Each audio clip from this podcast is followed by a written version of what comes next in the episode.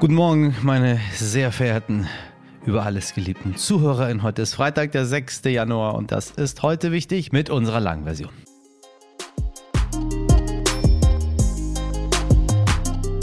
Ja, heute ein sehr ernstes Thema, was mir selber ehrlich gesagt ziemlich nahe geht und wir wieder in einer Debatte gelandet sind, die mir sehr unliebsam ist, aber die wir unbedingt hier führen möchten mit Ihnen heute mit verschiedenen Sichtweisen gut recherchiert, äh, neutral und am Ende des Tages wollen wir gemeinsam eine Lösung finden, damit das nicht passiert. Die Frage ist, warum, warum, warum greifen Menschen Rettungskräfte an? Die, die uns in der Not helfen, im Zweifel das Leben retten. Ja, so genau weiß das wahrscheinlich niemand. Trotzdem haben wir seit den Krawallen an Silvester mal wieder diese leidige Integrationsdebatte, weil einige Schuldige eben einen Migrationshintergrund haben sollen. Klar, wenn man nicht weiter weiß, sind halt die anderen schuld, wie so oft. Dabei geht es im Kern um meist männliche Jugendliche, die in der Silvesternacht an Orten wie Berlin-Neukölln Einsatzwagen angegriffen haben und unschuldige Passanten mit Böllern beworfen haben. Leider ist das Alltag für viele Einsatzkräfte, nicht nur in Berlin, doch diese massiven Angriffe waren in dieser Form einmalig, sagt der Feuerwehrmann Manuel Barth. Manuel Barth war 20 Jahre lang auf einer Feuerwache in Berlin-Kreuzberg, ist in Neukölln aufgewachsen und heute bei uns zu Gast. Er plädiert in erster Linie für eine Sozialisation der Männer, die vor einer Woche so gewalttätig wurden. Und dann spreche ich noch mit dem Kriminologen Dr. Nils Zorawski, der dieses Phänomen seit Jahren wissenschaftlich untersucht. Liebe Hörerinnen, in dieser Folge möchten wir nachzeichnen, was an Silvester passiert ist und welche Schlüsse wir in Deutschland eigentlich daraus ziehen müssten. Los geht's. Zuerst das Wichtigste heute ein bisschen länger als in aller Kürze. Wer in Bayern, Baden-Württemberg und Sachsen-Anhalt wohnt, bekommt heute einen Feiertag geschenkt, so wie die heiligen drei Könige dem Jesuskind laut Bibel Geschenke gebracht haben sollen. In Russland wird am 6. und 7. Januar in Anlehnung an den julianischen Kalender das orthodoxe Weihnachtsfest gefeiert und nun hat der russische Präsident Wladimir Putin zum ersten Mal seit Beginn des Krieges in der Ukraine eine 36-stündige Waffenruhe angekündigt. Von heute 10 Uhr bis Samstag 22 Uhr soll die russische Armee an der gesamten Front die Kämpfe einstellen stellen. Gestern hatte der türkische Präsident Recep Tayyip Erdogan Putin ebenfalls zu einer einseitigen Waffenruhe aufgefordert. Putin dürfte mit der Feuerpause in diesem Fall nun aber dem Appell des russisch-orthodoxen Patriarchen Kirill gefolgt sein. Die Ukraine lehnte die Feuerpause zunächst ab. Warum, das erklärt der RTL-NTV-Korrespondent Stefan Richter, der sich gerade in Kiew befindet. Also Russland hat ja in den letzten Wochen und Monaten mehrfach bewiesen, dass es tatsächlich unberechenbar ist. Das ist mit allem zu rechnen, ähm, was man sich tatsächlich nur vorstellen kann. Das haben die letzten äh, ja, fast elf Monate im Krieg, glaube ich, äh, sehr deutlich gezeigt. Und es passt auch so ein bisschen zu dem, äh, was Wladimir Putin fordert, wenn es um Friedensgespräche geht, nämlich dass die russischen Truppen auf den besetzten Gebieten bleiben dürfen. Das ist aber etwas, das könnte konträrer nicht zu dem sein, was Präsident Zelensky fordert. Wenn es um Friedensgespräche beispielsweise gehen soll, dann müssen sich die, äh, äh, die äh, russischen Truppen, zumindest laut Präsident Zelensky, komplett aus der Ukraine bzw. aus den illegal besetzten Gebieten zurückziehen. Man möchte die Grenze, ähm, die man damals äh, hatte, als man sich von der Sowjetunion für unabhängig erklärt hat, von 1991 äh, erneut zurückhaben. Und genau das ist das, was Russland höchstwahrscheinlich eben nicht machen wird. Und Präsident Zelensky setzt eben für mögliche Friedensgespräche beispielsweise auch voraus, dass der Getreideexport in alle Welt, der ja elementar ist und eine hohe Priorität genießen sollte, problemlos möglich ist. Auch da tut man sich tatsächlich momentan sehr schwer. Und nicht zuletzt fordert Präsident Zelensky, wenn es um Friedensgespräche gehen soll, dass beide Seiten ein Formular unterzeichnen bzw. ein Zertifikat, was ein Ende des Krieges de facto dann tatsächlich ähm, unterstreicht bzw. auch belegt. Wir sind von diesen Punkten, glaube ich, weiter entfernt denn je. Und deswegen ist auch diese Waffenruhe zumindest aus ukrainischer Sicht mit absoluter Vorsicht zu genießen, weil, äh, das haben wir auch schon eben vorhin, äh, glaube ich, relativ deutlich betont, sich Russland eben auch in den vergangenen Monaten nur sehr selten an Absprachen, Abmachungen oder gar Versprechungen gehalten hat. Also die Zweifel, dass es wirklich ruhig bleibt, sind hier in der Ukraine entsprechend groß. Vielen Dank an Stefan Richter nach Kiew. Einige Länder haben es schon vorgemacht. Gestern hat auch Gesundheitsminister Karl Lauterbach eine Corona-Testpflicht für Einreisende aus China angekündigt, nachdem die über drei Jahre andauernde Null-Covid-Strategie der Volksrepublik zuletzt gelockert wurde, haben sich in China mehrere hundert Millionen Menschen infiziert. Es ist aber eine andere Corona-Variante, um die sich Lauterbach gerade besonders Sorgen macht. In den USA breitet sich die Omikron-Mutation XBB.1.5 aus. Laut WHO ist sie die bisher ansteckendste Variante, allerdings gäbe es noch keine Anzeichen, dass sie schwerere Erkrankungen auslöst als andere Covid-Varianten. Aber solche Mutationen zeigen laut WHO, dass es weiterhin wichtig ist, die Pandemie weltweit genau zu überwachen.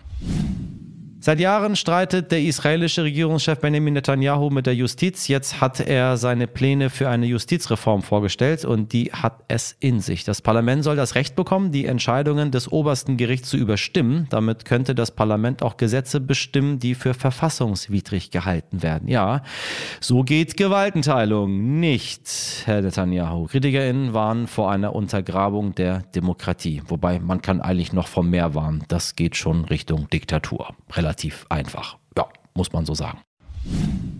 So, und nochmal Israel.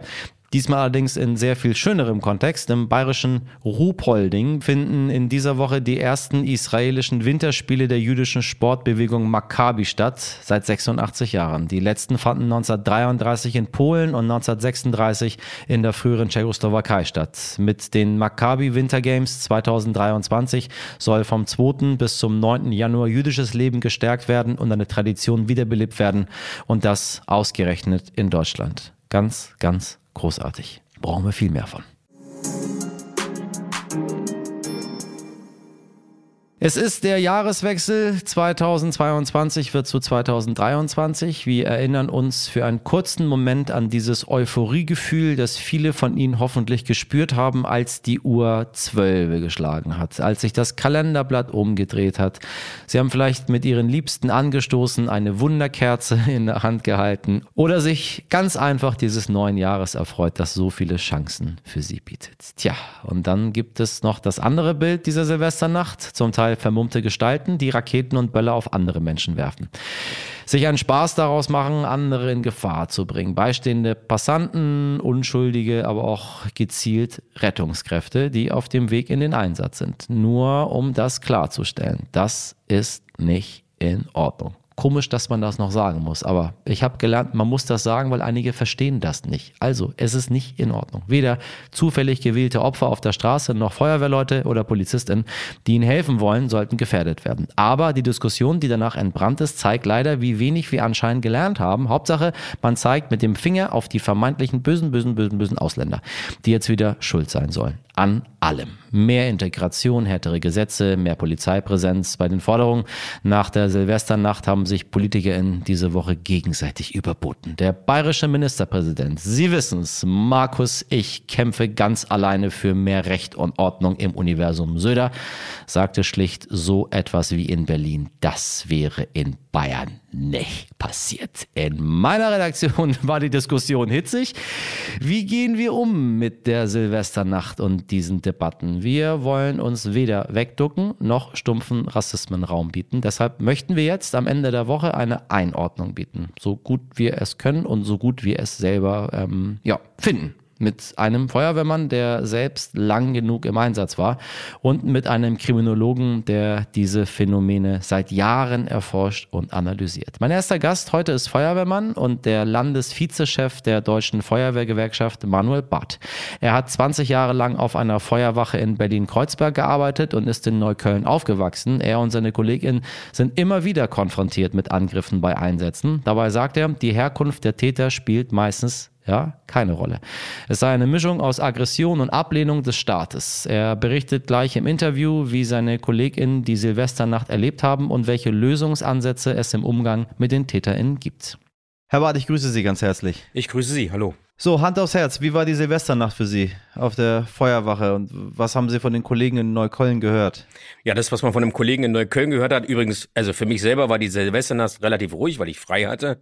Äh, die Frage ja. ging ja in die Richtung, aber äh, das, was der Kollege zu berichten hatte, was er ja auch schon jetzt oft getan hat, ähm, äh, ja, war so wie beschrieben, also in Teilen dramatisch, erschreckend, äh, neu. Äh, Sie sagen, äh, das ist absolut unglaublich. Die Feuerwehr wurde in Hinterhalte gelockt. Wie sah das aus? Na, es sah in der Form aus, dass Barrikaden errichtet wurden. Die wurden dann in Brand gesteckt und vorbeifahrende Feuerwehrfahrzeuge haben natürlich verlangsamt. Ja, also ein Feuerwehrfahrzeug wird langsamer, hält an, wenn es ein Feuer sieht und will das natürlich löschen.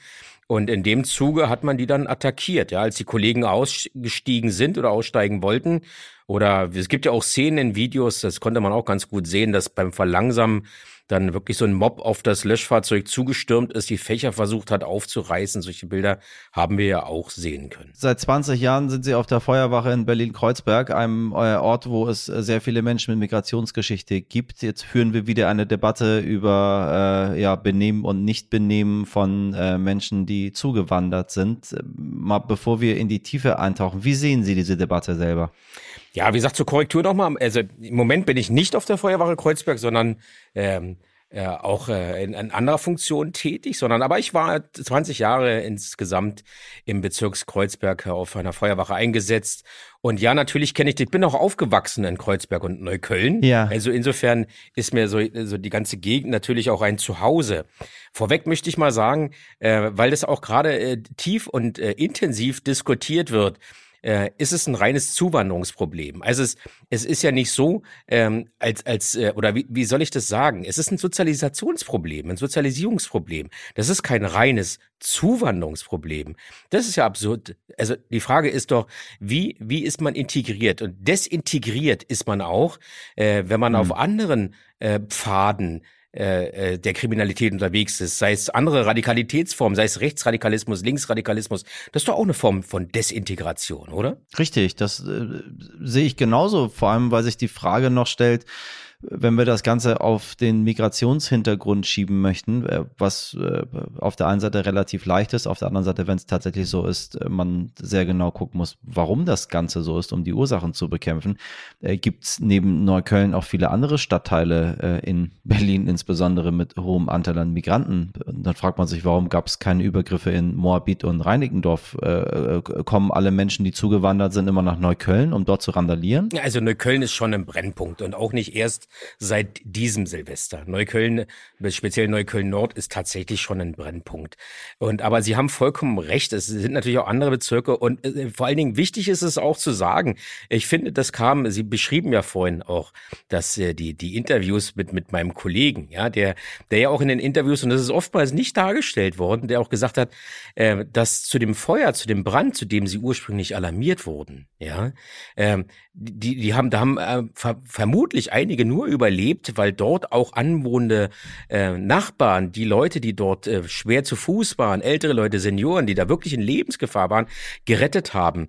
Ähm, und jetzt äh, werden sie nicht überrascht, überrascht sein. Das waren die Leute, die wirklich die Wohnungstüren eingetreten haben, die alten Leute rausgetragen haben, die hatten auch Migrationshintergrund.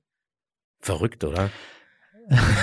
ja, also das, das kommt immer zu kurz. Also erstens, ähm, wie gesagt, Sozialisation ist die Frage. Wie wäre ich geprägt? Wie wachse ich auf? In welchem Umfeld wachse ich auf? In welchem Elternhaus wachse ich auf? Mag es von mir aus Indizien geben, dass man sagt, okay, da ist vielleicht die Wahrscheinlichkeit, äh, dass es vielleicht andere patriarch patriarchale Strukturen, etwas, äh, ähm, ja, wie, ja, archaische Strukturen. Das haben wir aber in vielen Phänomenbereichen. Wie gesagt, ich nehme einfach da auch im Kontext auch gerne den Rechtsradikalismus oder, oder auch den Islamismus oder sonst was. Alle Radikalisierungsformen haben doch da was gemein. Und äh, daher ist es wirklich, es ist kein, kein Zuwanderungsproblem, es ist ein Sozialisationsproblem. Wir müssen gucken, wie werden die Leute groß. Und es leiden die gleichen Leute, äh, äh, die Täter sind, sind auch Opfer das ist doch klar. Ich meine, wir also die Nachbarn haben doch darunter gelitten. Wir waren ja da vor Ort gewesen. Nachbarn haben mit uns gesprochen. Das, ja, die, die ja. da wohnen, das finden die doch nicht alle toll. Es ist doch absurd, das auch zu glauben. Und vor allen Dingen, dass der Aussage auch dem Kollegen teilweise, naja, man tut's nicht, aber unterzuschieben, als wenn das einfach nur so wäre. Das ist ja Quatsch. Ähm, ich meine, wir haben auf der einen Seite die Polizei, so, dass die Polizei als, äh, als Autorität äh, gerne zur Zielscheibe wird und gerne angegriffen wird oder äh, was auch immer. Das ist die Polizei, die ist auf der einen Seite. So, dann haben wir noch andere Menschen, die im öffentlichen Dienst stehen, wie Rettungssanitäter und, und, und Feuerwehrleute, mhm.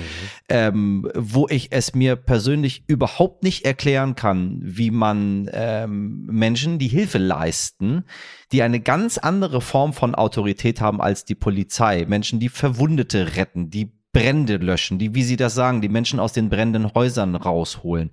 Äh, wie kann man die angreifen? Wie erklären Sie sich dieses Phänomen? Also ich will mal versuchen, also ob ich Zitate hinkriege, weiß ich nicht. Äh, Tom Schreiber, innenpolitischer Sprecher der SPD, hat gesagt, das Problem liegt zwischen den Ohren. Ähm, Integrationsbeauftragte von Neukölln hat gesagt, die sind einfach, äh, also das sind jetzt gleich meine Worte, aber sie meint es ihnen Dumpfbacken, hat sie gesagt, sind einfach strunzend dumm. Also äh, ein Stück Blödheit gehört hm. dazu. Ich finde aber, ja, ich glaube, das sind wir uns einig. Ähm, aber ich will es da auch nicht so einfach machen. Einfach nur Blödheit würde die Sache ein Stück weit wieder verharmlosen. Äh, ich weiß nicht, ob es eine Challenge ist. Ich weiß nicht, äh, ob, ob die da überhaupt was nachdenken. Was mich wirklich ein bisschen erschrocken hat, ist wirklich, die Tatsache, dass uns, als wir ein, zwei Tage später ja da vor Ort waren, uns Handyvideos angeboten wurden, mit ganz voller Stolz präsentiert wurden, das hat mich wirklich dann schon ein bisschen erschrocken, weil mir fehlte da die Reue. Ne? Also, dass man sagt, man hat doch zwei Tage später nicht begriffen, was man eigentlich gemacht hat, dass man eventuell auch ein Löschfahrzeug aufgehalten hat, was vielleicht auch zur brennenden Wohnung des Onkels, der Tante, der Mutter, des Vaters hätte unterwegs sein können. Ganz klar, was Sie sagen. Sagen Sie, wir reden jetzt über die Silvesternacht, äh, aber wir haben ja noch 364 andere Tage im Jahr. Ja. Haben Sie, äh, haben Sie äh, Statistiken oder Zahlen? Seit wann gibt es dieses Phänomen? Wie oft finden solche Angriffe statt? Also, also was, das, was Sie hm. berichten können von sich selber aus, ja. aus, aus Berlin. Also äh, man kann, ich kann Ihnen jetzt, das wäre unseriös, die müsste ich mir jetzt ausdenken, die Zahlen. Ich weiß nur, dass es eine wachsende Zahl ist. Es ist auch also eine wachsende Zahl an Übergriffe. Ähm, es wird sicherlich auch eine äh, große Dunkelziffer geben. Ich kenne es aus meiner eigenen Einsatzzeit, wo man halt auch viele Sachen erst gar nicht zur Anzeige bringt. Ja, wo man sagt, und das ist sicherlich auch ein Teil des Problems. Das konnte man heute in, einem, äh, in, in einer Erklärung von Frau Giffey auch ganz gut hören. Oder zumindest habe ich das so wahrgenommen. Die schnelle Gerichtsbarkeit, ja, also im Grunde genommen die Folgen ähm, äh, also von, von kriminellen Handeln einfach auch schnell zu spüren und nicht erst drei, vier, fünf Jahre später, ist da sicherlich auch ein Problem. Und sagt dem einen oder anderen, weißt du was, eine Anzeige hat eh keinen Sinn. Da kommt eh nichts bei raus. Ne? Das ist, das ist ein mhm. Problem. Dennoch ist es eine wachsende Zahl.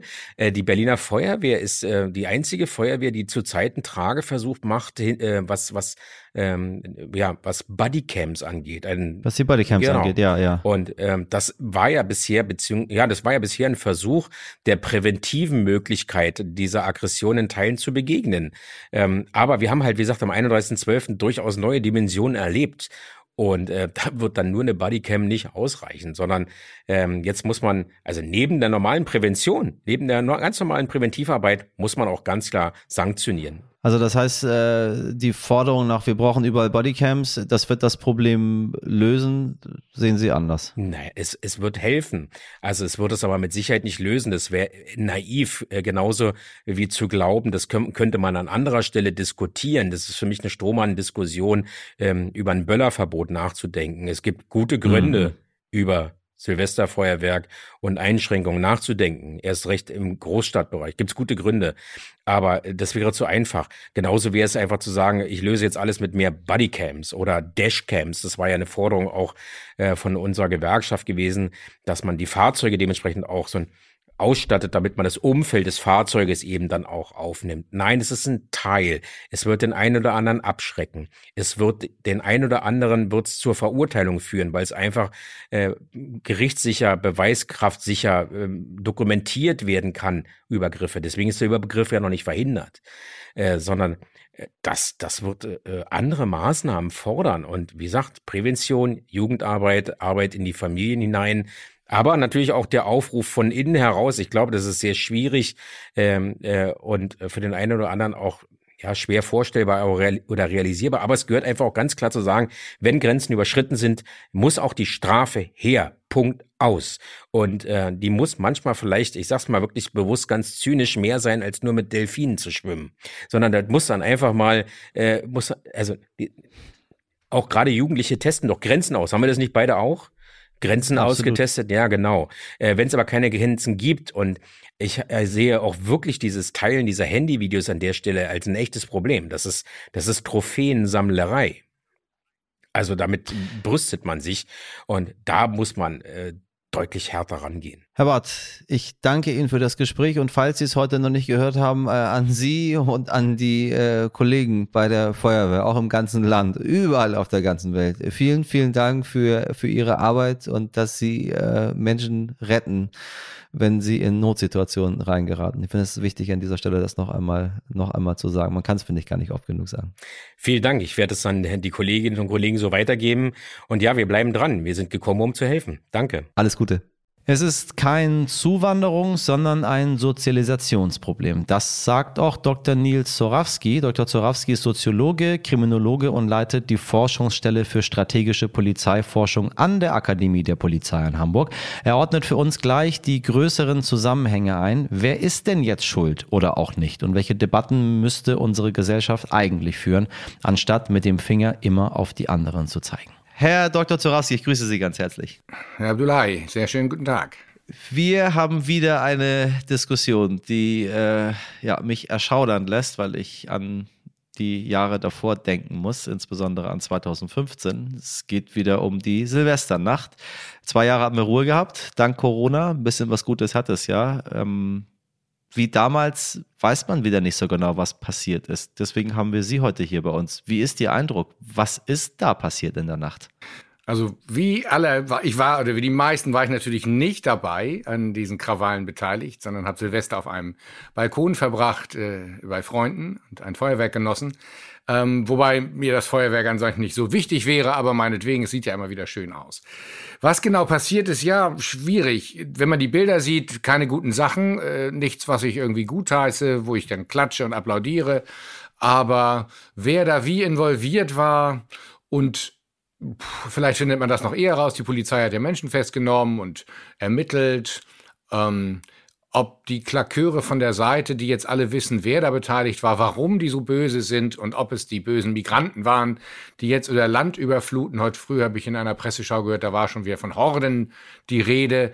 Da musste ich dann doch an mich halten und denke, Freunde, geht es nicht ein bisschen kleiner? Also äh, der Kriminologe würde von einer klassischen Moralpanik sprechen, dass ne, unser Land, das Abendland ist quasi in Gefahr, weil wir an Silvester, und es ist ja nicht zufällig Silvester, sondern es ist ein besonderer Moment im Jahr, feiern draußen, Feuerwerk, Alkohol, zusammenkommen.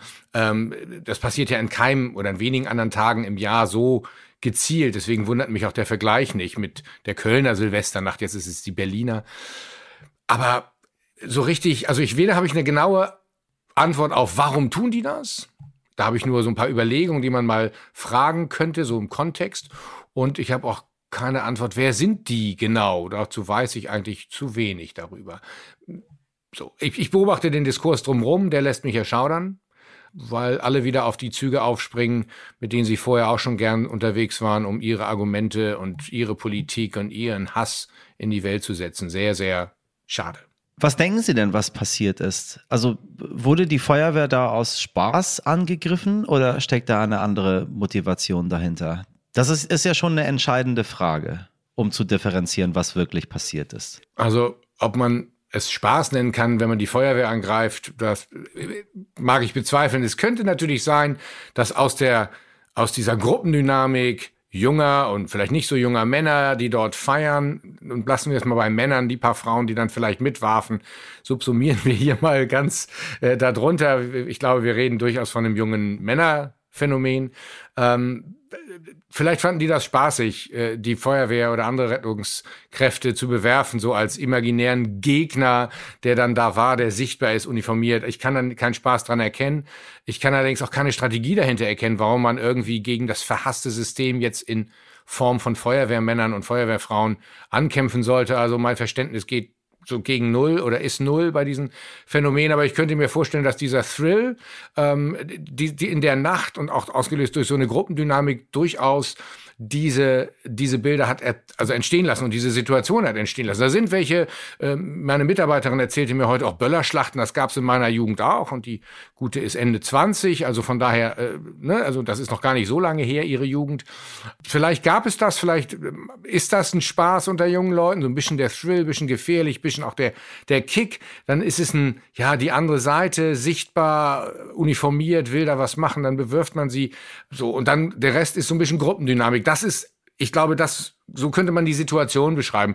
Ähnlich natürlich die Polizei, das verhasste System, die, die man sowieso nicht mag. Wir reden ja auch nicht von den gut situierten Vororten Berlins, Hamburgs oder so, sondern wir reden von nicht so gut situierten Vierteln in Berlin und anders, anderen Orts, wo vielleicht eine schwächere Sozialstruktur herrscht, wo die Menschen, die dort leben, ich sage nicht Unterschicht, aber prekärer leben, wo andere, vielleicht auch andere Bilder, andere Vorstellungen herrschen und die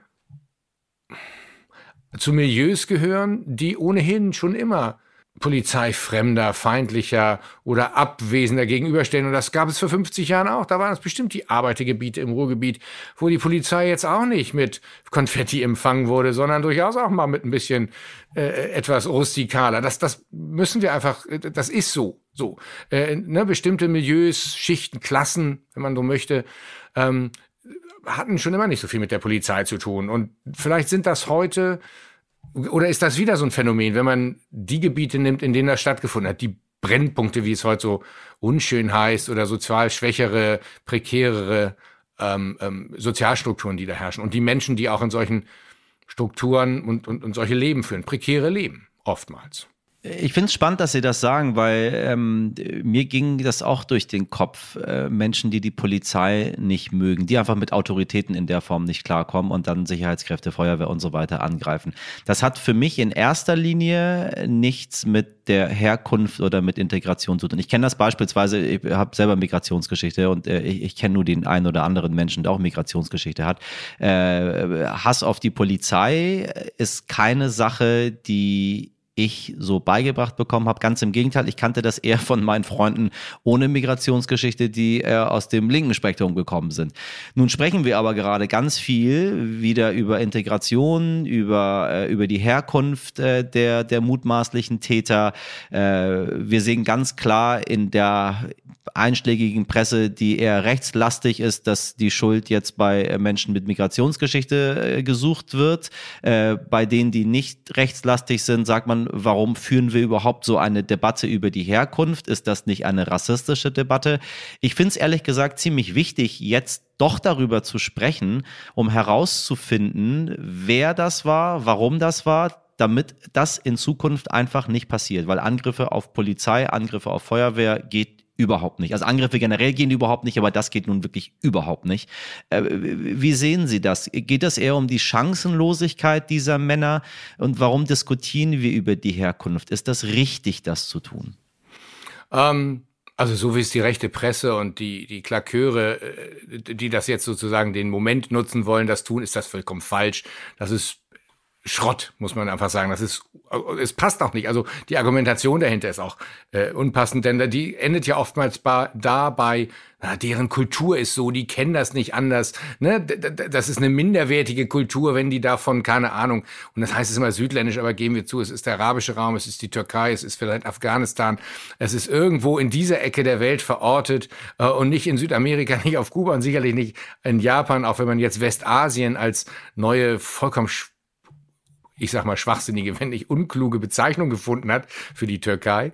Ähm, bin ich selbst auch nicht drauf gekommen. So, wenn man so das, diese Diskussion führt, dann kann man sie in die Tonne treten. Aber vielleicht sollte man sie führen, denn wer sind diese Prekären? Wer ist da überwiegend in Deutschland in diesen, äh, äh im Jahre 2022 angekommen? Und natürlich sind das auch Menschen mit einem Migrationshintergrund, äh, Menschen, die vielleicht sogar noch selbst migriert sind, also die Flüchtlinge, die ja äh, äh schon immer kamen, aber auch 2015 im Zuge des Syrienkrieges verstärkt ähm, Jugendliche, viele Männer, aber auch viele vor allem junge Menschen, ähm, die einen Platz in der Gesellschaft suchen, aber vielleicht gar keine Chance dazu haben. Also äh, die klassische Arbeiterschicht weiß im, im Pütt oder bei Siemens am Band oder die gibt's nicht. Die gibt es schon seit 50 Jahren. Immer weniger, weil natürlich die Gastarbeiter diese, äh, diese Schicht auch mit bevölkern haben und dann Entwicklung. Und dann Entwicklung kam. Das waren halb Europa ist, ist darin aufgegangen. Italiener, Spanier, Portugiesen, so und äh, Türken, Griechen, Jugoslawen oder alles, was davon jetzt übrig ist, Kroaten, Serben. Es sind viele, wahrscheinlich kann man sagen, viele Menschen davon haben einen Migrationshintergrund, wobei das natürlich auch total unbestimmt ist. Das kann erster, zweiter, dritter, fünfter Generation sein. Vielleicht aber immer chancenlos. Und wenn wir uns vergegenwärtigen, dass in Deutschland die Herkunft über Schulbildung und Aufstieg wie fast nichts anderes entscheidet, so wo ich herkomme, dann ist das natürlich auch so eine, ja, dann reproduziert sich da was. Meine Eltern hatten wenig Chancen, waren arm, ich bleibe in der Schicht. Und diese Schicht, Milieu, jetzt erstmal soziologisch unbestimmt, wird zum großen Teil gestellt auch von Menschen mit migrantischer Herkunft. So, Punkt. Das hat aber mit, mit ihrer Herkunft hat nur zu tun, dass sie diese Art von Chancen nicht haben, oder andere sie haben. Ausnahmen ne, bestätigen immer die Regel, aber vielfach diese Menschen in diesen Schichten sind. Ja, und dann sind das halt diese. Aber es ist, glaube ich, die Prekarität, die Chancenlosigkeit, die, äh, äh, äh, ja, das gefährdete Leben, das auch in der Gesellschaft, wie wir verfasst sind, neoliberal, ähm, mit all ihren, all, all dem, was damit zusammenhängt, die betroffen sind. Und dann kann man nicht sagen, das ist in deren Kultur so. Nein, das ist das, was wir gemacht haben. Das ist das, was wir ihnen nicht geben. Das ist das. Und ja, dann reden wir über migrantischen Menschen, die sich Boah, in der Soziologie könnte man jetzt viele Erklärungen führen, anomische, anomische Situationen, äh, ne, Chancenlosigkeit, sie suchen sich neue Wege, versuchen sich auch neue Chancen zu erarbeiten. Vielleicht zählt dazu aber auch unter ihresgleichen zu bleiben, was immer das heißt. Das kann auch sein, dass es eine Vermischung bestimmter Milieus gibt, die ethnisch komplett unbestimmt sind, also ein Türke, ein Syrer, ein Araber, zwei Deutsche, die aber wahrscheinlich miteinander mehr teilen, als die Deutschen mit mir teilen würden. Oder mit ihnen uns beide verbindet, glaube ich, mehr in gewisser Hinsicht, ohne jetzt ihnen zu nahe treten zu wollen, als mit manchen von diesen Menschen, weil wir sind andere Milieus, andere Bildung, andere so. Das ist toll für uns, aber es zeigt natürlich auch, dass die Bruchlinien woanders liegen können, außer an dieser oh, essentialisierten ethnischen Herkunft, die zum Monst zur Monstranz gemacht wird, auch von den Rechten, auch von den milden Rechten, um hier Tabus zu brechen oder irgendwas, ist furchtbar. Ich meine, die eine Diskussion ist, was man tun kann, um diese Menschen aus diesen Milieus herauszuholen, um die Chancenlosigkeit äh, ja anders zu gestalten. Und zwar nicht in Chancenlosigkeit, sondern indem man irgendwelche Möglichkeiten bekommt. Das ist äh, eine Aufgabe von Gesellschaft und Politik, die anscheinend versäumt wurde. Jetzt sprechen wir plötzlich von gescheiterter Integration, äh, wo ich mich ehrlich gesagt ein bisschen angegriffen fühle, weil äh, gescheiterte Integration bedeutet, dass sich niemand das dann integriert hat äh, äh, und, und alle irgendwie quasi noch im, im, im Kopf in ihren Ländern greifen. Es bedeutet zudem ja auch noch, dass äh, unser Eins im Iran oder in Afghanistan oder in Syrien oder wo auch immer auch immer die Polizei angreift, also als würde das zu unserer Kultur gehören, Autoritäten anzugreifen, was auch völliger Quatsch ist. das setzt man ja dann so voraus und denkt man sich, warum passiert das aber drüben nicht? Äh, und dann kommen einige und sagen, ja, da geht's einfach um, um, um Strafen, um härtere Strafen, da muss man anders drauf reagieren. Äh, Menschen, die so etwas tun, muss man anders anpacken. Äh, nur haben wir schon ganz schön harte Strafen in Deutschland, also wir können bis, ja, bis lebenslänglich. Äh, also Todesstrafe haben wir nicht, Gott sei Dank, aber wir, wir haben harte Strafen. Wir können eine ganze Menge tun, wenn Dinge passieren. Äh, nur kommt die Justiz zum Beispiel in Berlin einfach gar nicht hinterher. Äh, braucht es letztendlich einfach nur äh, konsequentere Strafverfolgung? Wahrscheinlich, aber das Problem in Berlin und auch in Hamburg und anderen größten Städten ist wahrscheinlich eine unterbesetzte Justiz. Es ist, äh, man muss natürlich ermitteln, man kann jetzt nicht jeden einfach verurteilen, nur weil man ihn da gesehen hat. Man muss auch schon mal Taten nachweisen. Ähm, so viel, so viel Rechtsstaat haben wir immer noch und die gel gelten für alle gleich. Und wir wissen auch da äh, gibt es durchaus Schieflagen. Ähm, aber äh, also ich glaube nicht. Also gescheiterte Integration, dann Nee, diese Menschen, vielleicht wollen sie sich nicht integrieren, weil man sie nicht lässt, könnte man sagen. Oder es gibt bestimmte Grenzen, an die sie immer stoßen und über die sie nicht rüberkommen.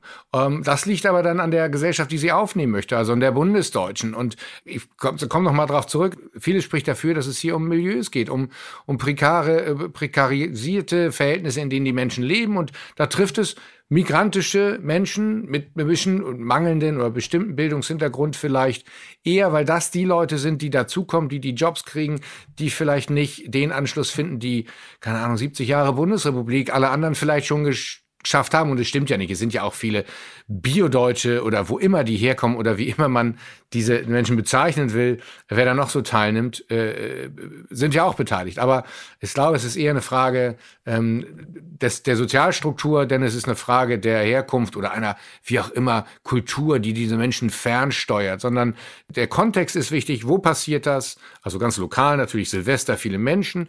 Und in Deutschland im Jahr 2022, wo es große soziale Unterschiede gibt und Ungerechtigkeiten und die nicht einfach so überbrückt werden können und wo bestimmte Gruppen statistisch gesehen häufiger drunter fallen als andere. Und es verfällt ein, im, im Zuge der Terrorismusdebatte gab es einen, einen französischen Politikwissenschaftler, Oliver Roy, der, der das umkehrte. Damals sagte man ja, die Islam, die Islam, der Islam radikalisiert sich. Und er hat das umgedreht und gesagt, nee, die Radikalen islamisieren sich. Also zum Beispiel auf die, die Attentäter von Brüssel oder Paris das waren schon Menschen, ich fand die Idee, fand die Idee oder diesen Gedanken sehr klug und, und, und charmant, wenn man das mal so sagen darf, weil er sagte, das sind ohnehin die Abgehängten. Die da, das waren Straftäter. Die Polizei hatte ja, wie wir jetzt wissen, alle auf dem Schirm. Auch Anis Amri war auf dem Schirm. Das waren so, sozusagen sowieso schon, die am Rande waren, die, die kriminell waren, die, die nicht zurechtkamen, aus welchen Gründen auch immer. Leute kriminell werden, das trifft ja nun alle. Und da haben wir auch keinen Überhang ähm, an Ausländern. Und die haben dann sich sozusagen in diesem Fall islamisiert, jetzt vielleicht einfach nochmal brutalisiert oder haben sich dann Spaß, weil die Gelegenheit an Silvester ist so sehr so sehr hergibt und sich da etwas Bahn bricht, was sich schon lange abzeichnet. Also dafür gibt es auch in der Soziologie und ein paar meiner Kollegen, die dazu arbeiten, schon durchaus Hinweise, Entzivilisierung, ne? also auch eine Art von Bindungslosigkeit, denn Armut, das wissen wir, oder prekäre Verhältnisse, wenn es nicht immer total bitter arm ist, machen auch was mit den Menschen, machen mit ihren Bindungen, ihren sozialen Bindungen, ihrem Aufgehobensein und damit auch mit ihrem Normverständnis und, und einfach auch mit der Akzeptanz von allgemeingültigen Normen. wenn man meint, ich gehöre sowieso nicht dazu, warum soll ich mich da noch dran halten? Und ethnisch jetzt mal ganz weg, das ist für viele Menschen nach also nachweisbar, klingt immer so nach Detektiv, aber das kann man zeigen, dass das durchaus eine Rolle spielt. So, ist ja multi, ursächlich. Ich meine, das ist bis hierhin ein Gespräch, was ich immer wieder führe. Selbst wir haben dieses Gespräch in dieser Form quasi schon ge äh, geführt miteinander äh, auf, auf einer anderen Veranstaltung, weil es eine Thematik ist, die immer wieder aufkommt. Und wie gesagt, wir hatten jetzt äh, zwei Jahre Ruhe, äh, weil sich die Menschen einfach in dieser Form nicht versammeln konnten und diese Kräfte nicht irgendwie hemmungslos nach außen gedrungen sind. Äh, jetzt korrigieren Sie mich gerne. Was ich allerdings feststelle in der Berichterstattung, in dem, was ich selber tue, in den Meldungen, die wir reinbekommen, in der Debatte, die geführt wird, dass Polizei, äh, genauso aber auch Rettungskräfte äh, immer wieder zum Ziel von Angriffen werden. Äh, sei es bei der Rettungsgasse, die irgendwie ähm, nicht gemacht wird, damit die da durchkommen, sei es bei Gaffern, die da stehen, sei es bei Beleidigung und, und Bepöbelung und was weiß ich was, Demonstrationen und so weiter und so weiter. deswegen stellt sich mir schon die Frage, ob die Schwelle irgendwie sinkt, ob die Täter immer hemmungsloser werden. Wahrscheinlich auch eine Frage, die ein Journalist vor 10, 20, 30 und 40 Jahren auch schon mal an einen Herrn Dr. Zorowski gestellt hat. Äh, dann würde ich gerne aber direkt weiterdrehen und gucken, was ist denn die Lösung, damit das gar nicht weiter sinkt, damit es nicht weiter so hemmungslos bleibt, damit dieser gesellschaftliche Prozess irgendwo gestoppt wird und wir wieder zurückkehren zu, ja, zu Ruhe und Ordnung. Also ob es mehr, also die Enthemmung ist mein Eindruck auch, die würde ich teilen, auch in nicht Silvestersituationen, sondern so Rettungsgasse und andere. Und da sind es dann auch nicht nur prekäre Menschen, sondern durchaus auch Menschen in großen Autos, die sich aufregen, ähm, die, die sich da also komplett unanständig, möchte man ja fast altmodisch sagen, benehmen ja, es findet eine Enthemmung statt. Ich habe keine Erklärung, warum die stattfindet, wie sie kommt. Es wird natürlich auch befeuert durch die sozialen Medien und wo man alles auch enthemmt sagen kann. Vielleicht fehlt eine These ist durchaus so eine Art Hyperindividualisierung, ähm, dass bestimmte Bindungen fehlen und einfach dieses Ich, dieses Ego immer vorne ist, ich muss durch, ich komme nicht durch. Man sieht es ja auch bei den, bei den Klimaklebern, äh, die meine volle Sympathie haben, das möchte ich hier nochmal sagen, ähm, wie man sie Autofahrer sich aufregen. Und ich denke immer, Freunde, nee, der Stau seid ihr Autos. Ja, die verbauen euch da gerade was, aber generell steht ihr sonst jeden Morgen auch irgendwo im Stau. Und da sind, sind das die vielen Autos und jeder ist ja Teil davon. Ähm, da ist, da ist irgendwas aus dem Lot geraten. So, wie kann man das wieder machen? Also einmal finde ich, man muss konsequent handeln und da wünsche ich mir auch Zivilcourage oder zivilgesellschaftlich, dass die Menschen, die noch, das sind ja nicht die Mehrheit, sind ja vor allen Dingen auffällig und sie brüllen immer am lautesten, die, die so enthemmt sind, dass die Mehrheit oder die anderen auch mal sagen, halt doch einfach mal das Maul, du störst, wir wollen das nur nicht, wir wollen das nicht. Die Moderaten sind aber oft sehr leise. Ja, die gehen weg, die haben keine Lust, Ärger zu kriegen und so weiter. Die müssten sich umdrehen sagen, das wollen wir nicht, dich wollen wir nicht und so ein Benehmen wollen wir auch nicht. Das ist nicht anständig. Das klingt sehr altmodisch und meinetwegen. Aber äh, ich glaube, das, das ist so. Das, genau, das ist, glaube ich, dieses, also so eine öffentliche Beschämung äh, herbeiführen bei Leuten, die sich so benehmen, weil irgendwann, da kann, A, kann man nicht alle verprügeln, B, sieht man, dass solche Situationen dann ja, dass es doof ist oder dass man, dass es nicht richtig ist. Und davon würde ich mir mehr wünschen. Auch wieder so ein, so ein Zusammenhalt, nicht alle gegen alle, nicht dieses, oh, sondern wir haben ja auch was Gemeinsames zu schaffen. So, das ist natürlich ein Appell, das ist wohlfeil, ähm, das ist ja, vielleicht Kuckucksheim, aber das kann natürlich nur untermauert werden von der Justiz oder der Polizei, die auch entsprechend durchgreift. Allerdings natürlich dann auch äh, ähm, da durchgreift, wo es nötig ist und da sich ordentlich und transparent verhält, wo sie selber Fehler macht. Ne? Also das ist natürlich, das, sie kann nur so agieren, wir können ihr nur vertrauen, wenn sie zu allen Seiten ordentlich ist. Und es kann nicht sein, dass der Polizei, dass die gleichen Vorteile sich da auch, also so am Leben erhalten. Das geht natürlich nicht. Ist jetzt zwar eine andere Diskussion, aber Durchgreifen der Polizei total wichtig. Durchgreifen der Gesellschaft auch. Und zu sagen, wir wollen das nicht, wir wollen das so, ist wichtig. Ich glaube, die Moderaten müssen ihre Stimme erheben ähm, und an den Rändern mal sagen, Freunde, kriegt euch mal wieder ein. Einfach gesagt, eigentlich auch einfach umgesetzt, muss man sagen. Also man kann sich dran gewöhnen. Ist, glaube ich, auch ein Prozess. Wenn man das ein, zwei, dreimal gemacht hat, dann sieht man, dass das am Ende des Tages doch eine ganze Menge bringt, würde ich sagen. Ist ja so eine Art Beschämung, öffentlicher Beschämung, wenn man jemandem sagt, sag mal, benehmen Sie sich jetzt mal. Man muss, genau. Ihr Wort in der Bevölkerung, die auf der vernünftigen und nicht enthemmten Seite sitzt. Oh, Herr Zorowski, ich danke Ihnen sehr für das Gespräch. Herr ich danke Ihnen auch. Einen schönen Abend noch. Wünsche ich Ihnen auch. Ich glaube, damit ist alles gesagt.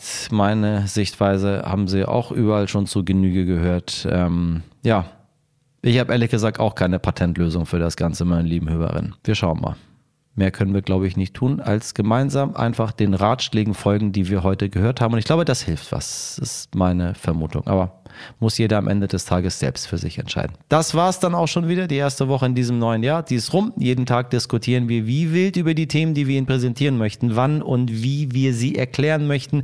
Mit der Silvesternacht haben wir uns zugegebenermaßen ein paar Tage Zeit gelassen. Doch gerade bei so einem zwiegespaltenen Thema geben wir uns doch lieber einen Tag mehr, um die richtigen ExpertInnen für Sie zu finden oder manchmal auch einfach um zu beobachten, wie sich eine Debatte entwickelt. So, und nicht auf die Leute hören, die schreien, ihr Reporter, ihr Journalisten, ihr da oben, ihr berichtet einfach nicht, weil ihr wollt das nicht, sonst, sonst. Nee, gar nicht.